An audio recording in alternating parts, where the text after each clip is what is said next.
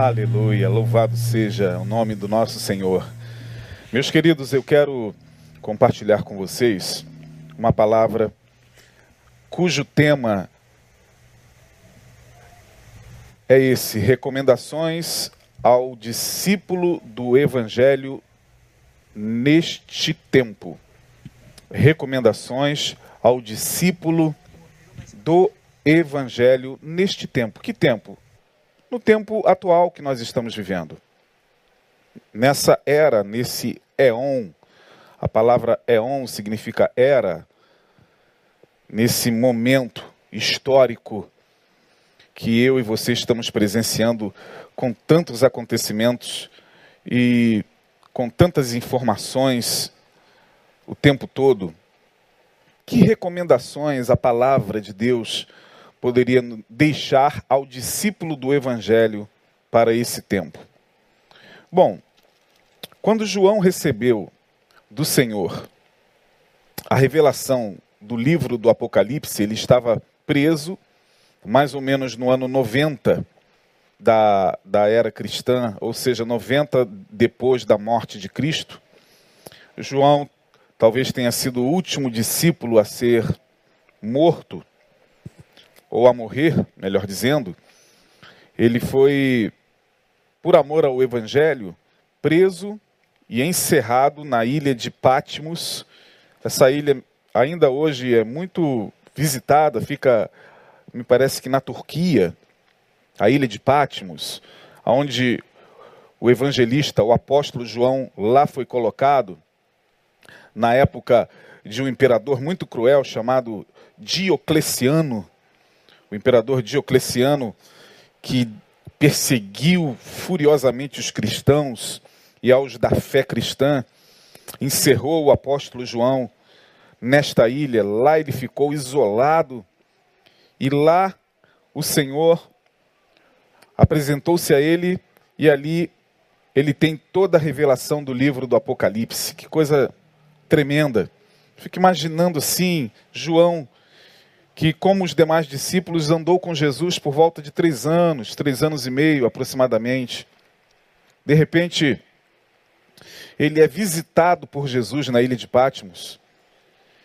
E ele relata de uma maneira assim assombrosamente gloriosa, que ele estava ali e ele viu um ser que disse a ele: Veja, e o que você vê, escreve-o num livro e envia-o às sete igrejas da Ásia, ou da Ásia Menor. Uh, e aí ele diz que ele se virou para ver quem falava com ele. Certamente ele estava em um plano espiritual, em uma dimensão espiritual que não era essa. Ele diz que ele, ao se virar para ver quem falava com ele, ele, no meio da sua visão, ele vê sete castiçais. E no meio dos sete castiçais, ele vê um semelhante ao filho do homem. E ele vai descrevendo esse ser estava vestido até os pés com uma veste comprida, e o seu peito cingido com um cinto de ouro, sua cabeça e cabelos eram brancos como a lã branca, sua cabeça era como a neve, e os seus olhos como chamas de fogo, seus pés como latão reluzente, polido na fornalha, e sua voz como voz de muitas águas. Eu não sei se você consegue conceber, reconstruir essa imagem na sua cabeça do que João estava vendo. Ele diz que quando ele olha para aquela visão, ele cai prostrado, ele não aguenta. Era terrivelmente gloriosa a visão. E ele diz que aquele ser toca nele e diz: Não temas. Eu sou o primeiro e o último.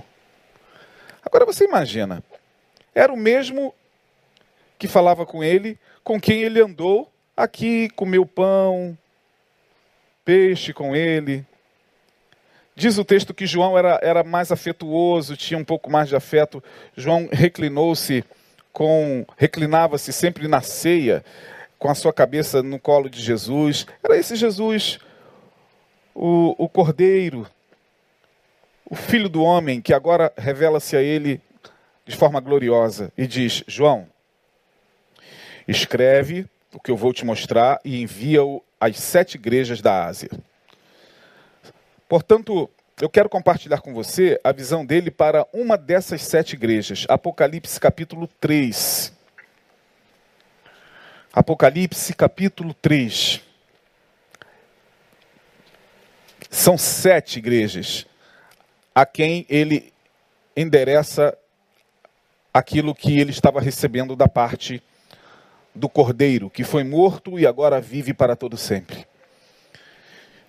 E João escreve à igreja de Sardes, uma cidadezinha da Ásia Menor, a sua quinta carta, e diz assim: E ao anjo, o pastor da igreja que está em Sardes, escreve: Isto diz o que tem os sete Espíritos de Deus e as sete estrelas. Olha só, eu sei as obras, que tens nome de que vives e estás morto. Sê vigilante e confirma o restante que estava para morrer.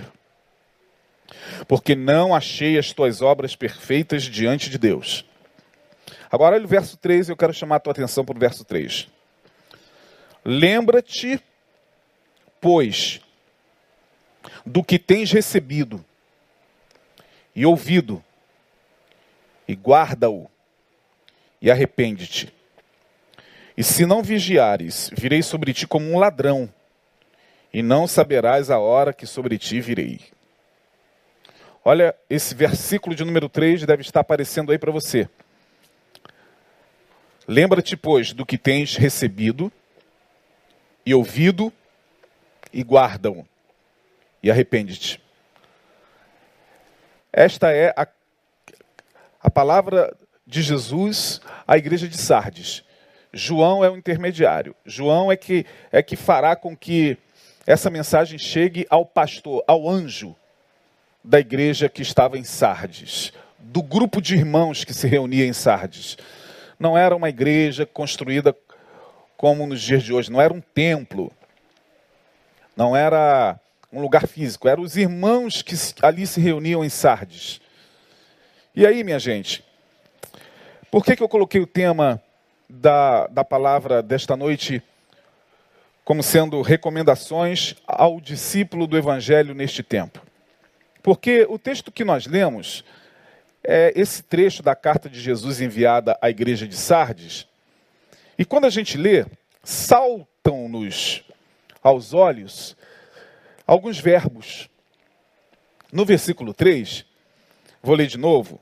Lembra-te, pois, do que tens recebido e ouvido, e guarda-o e arrepende-te. Saltam-nos saltam-nos aos olhos alguns verbos neste, neste versículo que eu gostaria de, de analisar com mais profundidade. Que verbos são esses? Uh, vou colocá-los numa ordem mais lógica: ouvir, receber, arrepender, guardar e lembrar. Ouvir, receber, arrepender, guardar e lembrar. Bom, quando a gente faz um diagnóstico do nosso tempo, da nossa geração, e eu me refiro à geração dos que se dizem da fé, é, eu refiro-me à geração de irmãos nossos cristãos, os que se dizem cristãos evangélicos, os que se dizem conhecedores do evangelho e compromissados com a palavra, por isso que é recomendações ao discípulo do Evangelho. Você é um discípulo do Evangelho? Então, essas recomendações é para você, ou são para você, e são para mim também. Ouvir, receber, arrepender, guardar e lembrar. Quando a gente faz então esse, esse diagnóstico rápido dessa geração chamada pós-moderna, que eu já não chamo mais de pós-moderna, Eu não acho que nós estamos na geração pós-moderna. Estamos ainda na geração pós-moderna, caminhando para a geração transmoderna. O que se avizinha é a geração transmoderna. Daqui a algum tempo viveremos em meio a, a, a uma geração completamente diferente em todos os aspectos da geração na qual nós estamos, mas ainda estamos na geração pós-moderna. A geração pós-moderna, que se diz seguidora de Jesus, infelizmente, eu não quero aqui acusar, eu não quero aqui dar uma de, de sabedor e juiz da verdade, mas quando a gente olha com muita sinceridade, incluindo-nos também no contexto, hum, essa geração que se diz discípulo de Jesus, ou discípulos de Jesus, é uma geração, primeiro, que me parece que só ouve o que quer. Então vamos lá, ouvir é o primeiro verbo. Uma geração que parece que só ouve o que lhe agrada, só ouve o que é bom aos seus ouvidos, só ouve aquilo que parece que dá conforto ao seu coração, só ouve aquilo que lhes satisfaz o ego. Parece que é uma geração de crentes que adoram fazer consigo mesmos uma espécie de barganha e chama isso de fé. Porque uma geração que só ouve o que quer é uma geração que faz barganha consigo mesma. É como se eu abrisse a Bíblia e selecionasse, principalmente no Evangelho, aquilo que me apraz, que me agrada e aquilo que não me agrada. Bom, isso aqui Jesus falou e eu concordo. É... Mas isso aqui que Jesus falou é, já não é para mim. Ah, mas como assim? Se foi Jesus quem falou, como não é para você? Se você é um discípulo do Evangelho, e se diz um discípulo do Evangelho, é, mas para mim não dá não. Bom, se para você não dá, você não pode. É, como é que eu diria? Você não pode arvorar-se nesta estrada do discípulo, porque o discípulo ele não pode fazer aquilo que ele quer fazer, quando na verdade ele sabe que se ele é discípulo, ele tem um mestre com quem aprender. E a gente só aprende com o mestre quando a gente ouve as palavras do mestre sem seccioná-las, ou seja, quando a gente ouve o mestre falar e independente daquilo que nos agrada ou não, absorvemos esse ensinamento. Mas essa geração não. A geração pós-moderna de, de, de muitos dos nossos chamados irmãos evangélicos, e dos que se dizem, se dizem da fé cristã, só ouve o que quer. Ah, não, isso aí, isso aí não me interessa. Ah, não, isso aqui já me interessa. Bom, se tem a ver com, torno a repetir, o meu prazer, com o meu conforto, com promessas e promessas e promessas que vão me deixar bem, que vão me deixar confortável, que vão me deixar sem cômodo algum nesse mundo Ora, mas espera aí, Jesus disse que se a ele, que é o pai de família, perseguiram, quanto mais aos domésticos da fé. Então nós sofreremos perseguição. Não, não, não, não, isso aí não, isso aí. É... Peraí, mas Jesus disse que nos últimos tempos aconteceria alguns sinais e disse para que nós estivéssemos atentos. Ah, não, não, não, não isso aí, esse negócio de sinal, da, de, de, que Jesus falou, que, que ele vai voltar, isso não me interessa muito, não. É, isso aí é um meio chato. Peraí, meu amigo, então você é discípulo de quem, pelo amor de Deus? Olha aqui para mim. Você é discípulo de quem? Você quer o quê com isso aqui, gente? O que, que nós queremos com isso aqui? Nós queremos usar a Bíblia como um livro mágico, de magia. A gente quer usar a Bíblia como um livro onde a gente usa como um oráculo mágico para ver se ele pode nos dar respostas da vida sentimental, da vida financeira, da vida amorosa. Porque me parece que, que é isso que a gente quer. Vocês me desculpem. Mas a impressão que nos dá é de que é isso que muita gente busca no Evangelho, chama isso de Evangelho. É, assim, alguma coisa surreal. Porque nós somos uma geração que ouvimos aquilo que a gente quer ouvir, inclusive do Mestre. Eu não estou mais me referindo a dogmas, é, doutrinas humanas. Eu não estou me referindo ao fato de você querer ouvir pastor A, B, C ou D, porque aquela doutrina daquela igreja tal é melhor, porque aquele ensinamento daquele pastor tal é melhor, que a forma como é apresentado é, por, pelo, pelo bispo tal é melhor. Não, olha, gente, já passei dessa, já passamos dessa não nos interessa mais o tempo que nós estamos vivendo. Não nos permite mais ficar envelhecendo, fazendo nossos cabelos ficarem brancos com doutrinas humanas. Não dá mais. Não, não dá mais. Isso é para gente que está agora começando a ficar empolgado com teologia, com livros de teologia com cursos de teologia, nada contra você que faz teologia. A teologia ela tem a sua utilidade, mas tem gente que acha que isso é a espiritualidade, achou a pedra filosofal, porque agora ele é um, um expert em exegese, porque agora ele é um expert em doutrina paulina, agora ele entende a história dos hebreus, agora ele entende. É... Não, pelo amor de Deus, não é, não é isso não, gente ah, o tempo no qual estamos não nos permite, pelo menos, eh, o meu compromisso é, é com o Evangelho de Jesus e eu peço todos os dias, Senhor, o que não é Evangelho do Senhor, tira de mim. Tira de mim.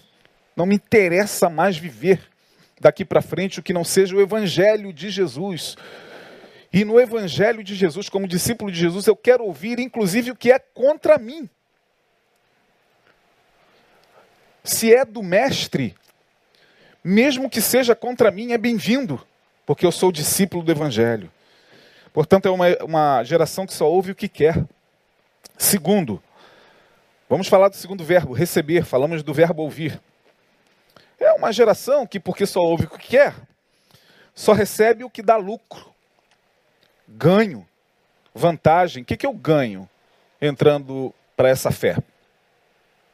Qual é a minha vantagem abraçando essa religião A, B, C ou D? O que que o que que eu lucro? Qual é o meu quinhão, ou seja, qual é a minha parte nesse negócio? O que que essa divindade chamada Jesus Cristo é, pode fazer por mim? Ela, ela, pode, ela pode resolver o meu problema, ela pode. É porque se essa divindade chamada Jesus não puder fazer, outra divindade fará, qualquer outra. É uma geração que me parece que só recebe o que dá lucro. É, dá lucro? É vantajoso? Tem, tem retorno? Ah, então estou dentro. Não tem, não dá lucro, não é, não é vantajoso. É, tem que seguir um Jesus que disse: o filho do homem não tem nem onde reclinar a cabeça. Tem que seguir um Jesus que diz, lá na sua palavra, é, não ajunteis tesouros na terra, onde a, a traça rói, a ferrugem, e a ferrugem consome e o ladrão rouba. Mas ajuntai tesouros na alma. Porque é aqui dentro que o verdadeiro tesouro deve ser carregado, é com esse é dentro desse desse desse corpo de barro que nós carregamos os mais preciosos tesouros da vida. E é aqui que nós construímos ou desconstruímos para a vida o que somos, é aqui dentro. Não, não, não, isso aí não me interessa. É, eu só recebo o, o, que, o que dá lucro, o que, o que é vantajoso. Terceiro, verbo, arrepender. Bom, Se é uma geração que só ouve o que quer, que só recebe o que dá lucro, o que é vantajoso, arrepender-se de quê? Arrepender-se dos seus maus caminhos, arrepender-se da incapacidade que você tem de, de não enxergar em si mesmo e no seu próximo valor humano. Se arrepender de ter passado pela vida e de ter praticado tanta coisa ruim e, ter deixado no coração de tantas pessoas é, mágoas e tristezas, arrepender-se. Ah, não. Arrepender de quê? Que pecado? Ora, olha aqui para mim, minha gente, tem irmãos nossos que, que nem em pecado acreditam. Que pecado? É, pecado nada. Esse negócio de pecado, de, de que de, de que existe pecado, que, que Deus fica triste com pecado. Não, essa é coisa inventada pela igreja. Sim, foi inventada pela igreja. Porque quando Jesus morre na cruz, ele morre por, pelo quê? Exatamente pelo que que Jesus morre? Se pecado não existe e não é para a gente se arrepender deles, Jesus morre pelo quê? Mas arrepender-se de pecados, se a minha, minha, minha mente cauteriza, é uma geração que não consegue desbloquear seu, seus estados mentais, é, não consegue fazer revisões internas o tempo todo para ver exatamente quais os reparos que se deve fazer na vida para consigo mesmo e para com o próximo, que tipo de, de consertos eu tenho que fazer na vida para com aqueles que cruzam o meu caminho, a quem de repente detratei, acusei, como falei no início do, do texto, causei muito mal. Não, eu cauterizo a minha mente e sigo adiante, porque eu não tenho do que me arrepender, né? É, não existe essa palavra no coração já de muitas pessoas, arrependimento, arrepender. Metanoia é uma palavra grega que significa parar e voltar, dar meia volta e olhar o caminho que se está trilhando para ver se em algum momento, antes de continuar a lida, eu tenha que, sei lá, olhar dentro dos olhos de, de semelhantes meus, voltar e pedir perdão, ou então perdoar a mim mesmo e não carregar a vida com, com tantas dilacerações e culpas neuróticas que a própria religião impôs sobre mim. É, essas reflexões já não fazem parte da vida de muitos dos discípulos de Jesus. Bom, é, não tenho do que me arrepender. A, a filosofia da pós-modernidade é outra bonita filosoficamente até. Se eu tenho que me arrepender é daquilo que eu ainda não fiz. Bonito isso demais. Ah, se eu tenho que me arrepender ah, é, é, é daquilo que eu ainda não fiz. É lindo. É lindo na teoria. Na prática da vida de um discípulo de Jesus, não. Terceiro verbo, guardar aliás, o quarto, né? Falamos de ouvir, receber, arrepender, guardar. Bom, guardar o quê? Reter o que da palavra? Faça uma análise de si mesmo e vê o que de fato da palavra, do evangelho, eu não diria da Bíblia, não, gente, eu não estou falando decorar ficar cantando aquela musiquinha Gênesis, Êxodo, Levítico, Deuteronômio. Da, da, da, é linda, é, é uma maravilha. Essa música eu aprendi quando era criança, cantava ela toda, ia até Apocalipse, sabia? Eu sempre tive uma memória muito boa, e quando eu era criança, na escola dominical, eu, eu, fui, eu fui aprendendo a cantar essa música Gênesis, do Levítico, Deuteronômio, Ruth, não sei o que, Salmos, Provérbios, eu ia até Apocalipse sem errar um livro. Pastor, eu, eu, eu, eu, guardo, eu guardei, não estou falando de guardar livro da Bíblia, irmão. É, é importante, é.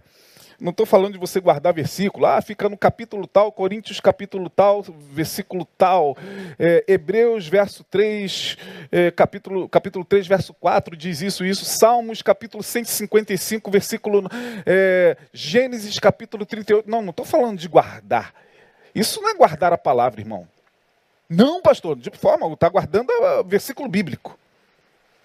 A palavra é Cristo é o ensinamento dele. Então preste atenção. Não é guardar o que está no livro, irmão. Não é guardar o que você aprendeu na escola dominical apenas. Faz parte. Tem o seu valor. Claro que tem. Mas quando João está falando aqui à igreja de Sardes, quando João está levando essa mensagem de Jesus, e Jesus está usando aqui, olha, ouça, receba, arrepende-te, guarda. Não é guardar doutrina, irmão. Ninguém aguenta mais ficar guardando doutrina. Doutrina, muitas vezes, dependendo, só adoece a alma das pessoas. Não, é guardar a palavra. Pastor, mas o senhor não está com a palavra aberta? Sim, eu estou com a Bíblia aberta e a Bíblia é o livro a Bíblia, 66 livros da Bíblia pós-reforma lá de do século XVI. A reforma de Martinho Lutero. Mas muitos livros saíram daqui, sabia? Tem muitos livros na Bíblia Católica que não estão na nossa. Bom, é, eu não estou aqui para idolatrar, eu nunca idolatrei o livro. Não. Bíblia vem do, da, da, palavra biblion, biblioteca. Apenas isso, uma biblioteca que está aqui na minha mão. As escrituras, as escrituras são o texto dessa biblioteca. Pastor, e a palavra? A palavra é Cristo, o Logos. João capítulo 1. Evangelho de João capítulo 1. Diz claramente quem é a palavra? A palavra é aquele que estava no princípio. No princípio era o Verbo. O Logos. Logos, a palavra. E o Verbo estava com Deus e o Verbo era Deus. Ele estava no princípio com Deus. E sem ele nada do que foi feito se fez. A Bíblia é o livro, as Escrituras o texto e a palavra é Jesus. Eu estou falando de guardar a palavra, os ensinamentos da palavra, do Evangelho. A gente não retém nada, absolutamente nada. O que a gente ouve, é, como eu disse, a gente, porque só ouve o que quer, só recebe o que dá lucro, só se arrepende quando se arrepende, quando se arrepende, a gente só só simula um arrependimento para dizer que, que a gente não sabe o que, que, o que, que isso significa. Vai guardar o quê? Não tem nada mais. É, é, é uma geração completamente líquida. Vai escorrendo tudo da palavra, vai saindo pelos poros, não fica nada. E aí, minha gente, eu fico com o último verbo, lembrar. Bom,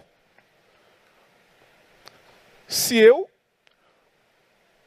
não ouço bem, não recebo bem, não me arrependo, não guardo, vou lembrar de quê, irmão? Não guardei, vou lembrar de quê? É por isso que muita gente apavorada nesse tempo com esses acontecimentos, como se tudo isso que tivesse acontecendo não fosse previsto pela palavra. Como se tudo isso que está diante de nós não fosse um cenário já previsto pela palavra. A gente se encontra com pessoas que dizem ser conhecedores da palavra apavoradas. E você, você olha para elas e diz: irmão, o que está acontecendo? Jesus Cristo nos alertou sobre, sobre tal. o que, o que vai acontecer, o que está acontecendo, e pessoas da fé ficam assustadas, é mesmo?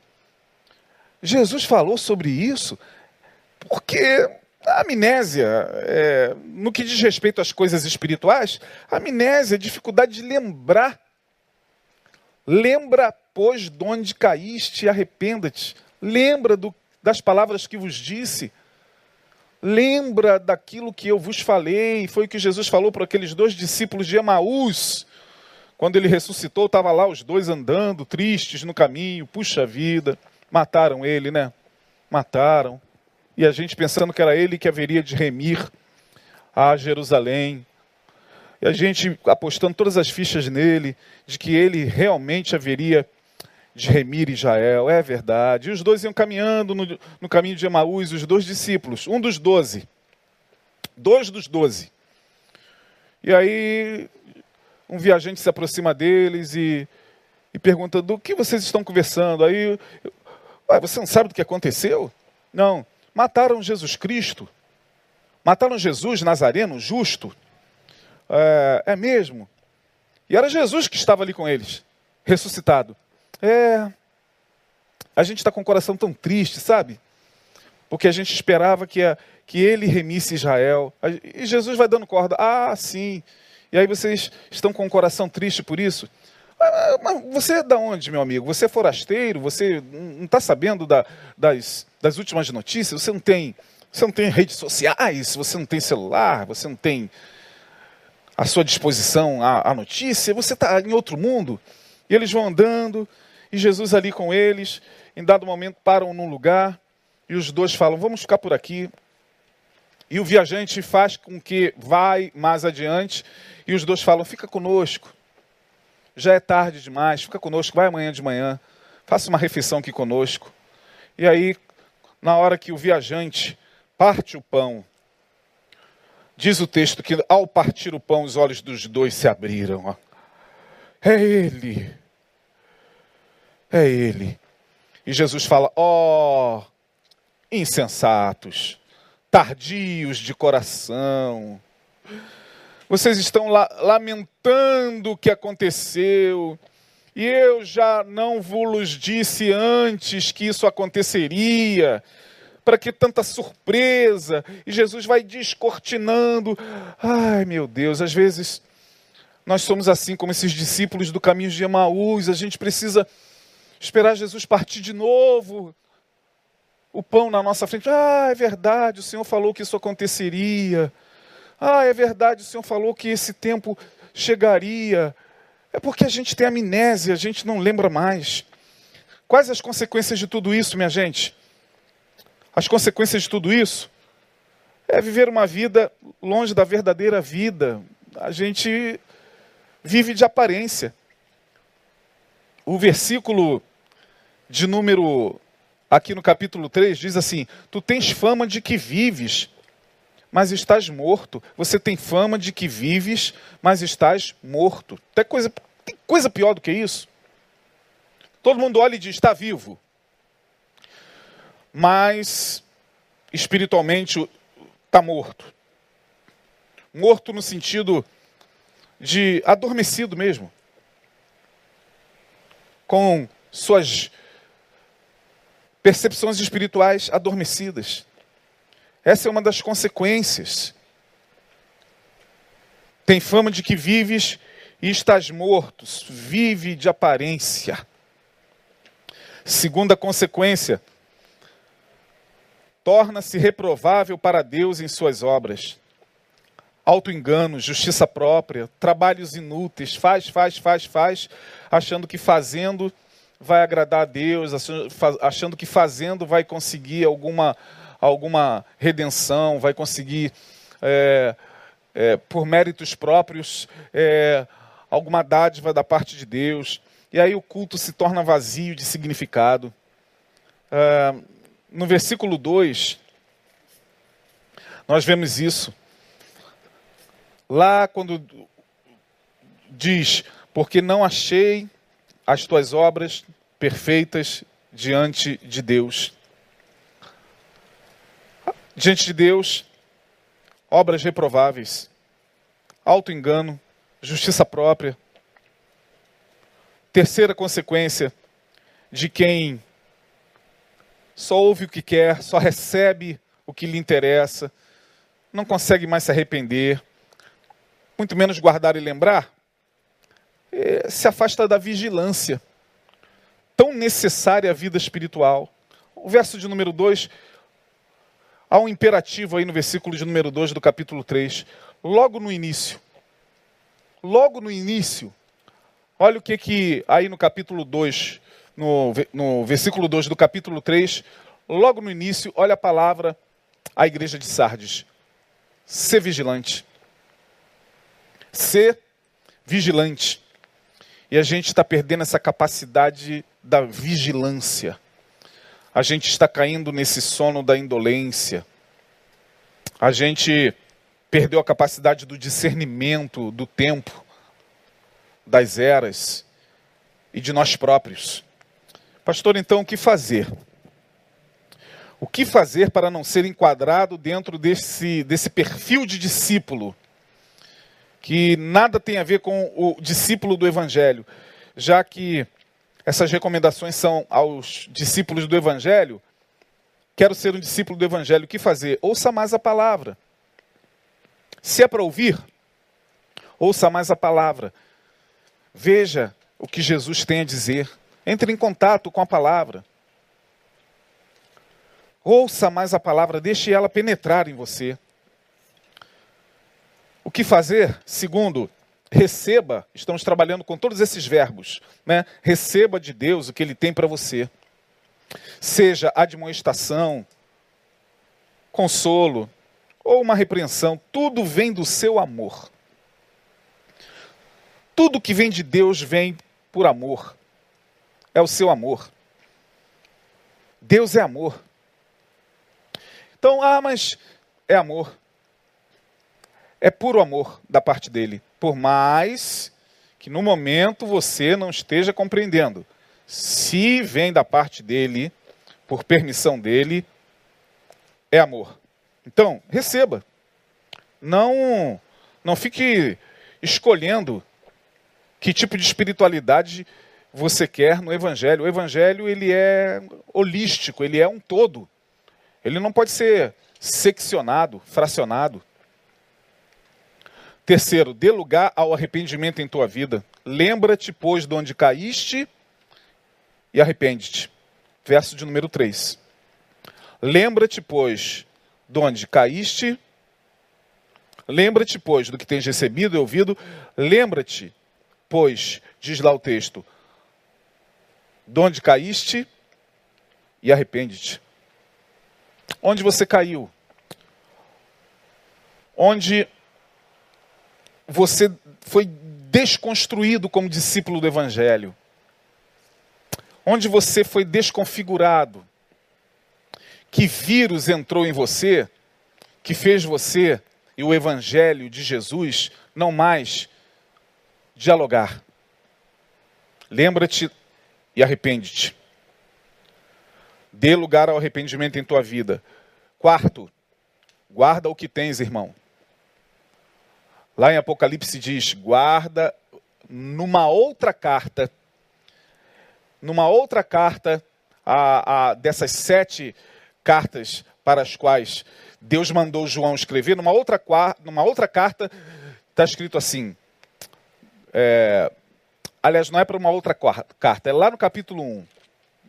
Deixa eu ver se eu acho esse texto aqui. Eis que venho sem demora. Guarda o que tens, para que ninguém tome a tua coroa. Deixa eu ver se eu, eu não, não selecionei esse texto, mas está escrito lá. Eis que venho sem demora. Guarda o que tens, para que ninguém tome a tua coroa coroa. Não foi para uma das sete igrejas, mas está aqui no livro do Apocalipse. Guarda o que tens. O que tens do Evangelho? Sobrou alguma coisa? Guarda. Entrou alguma coisa? Guarda.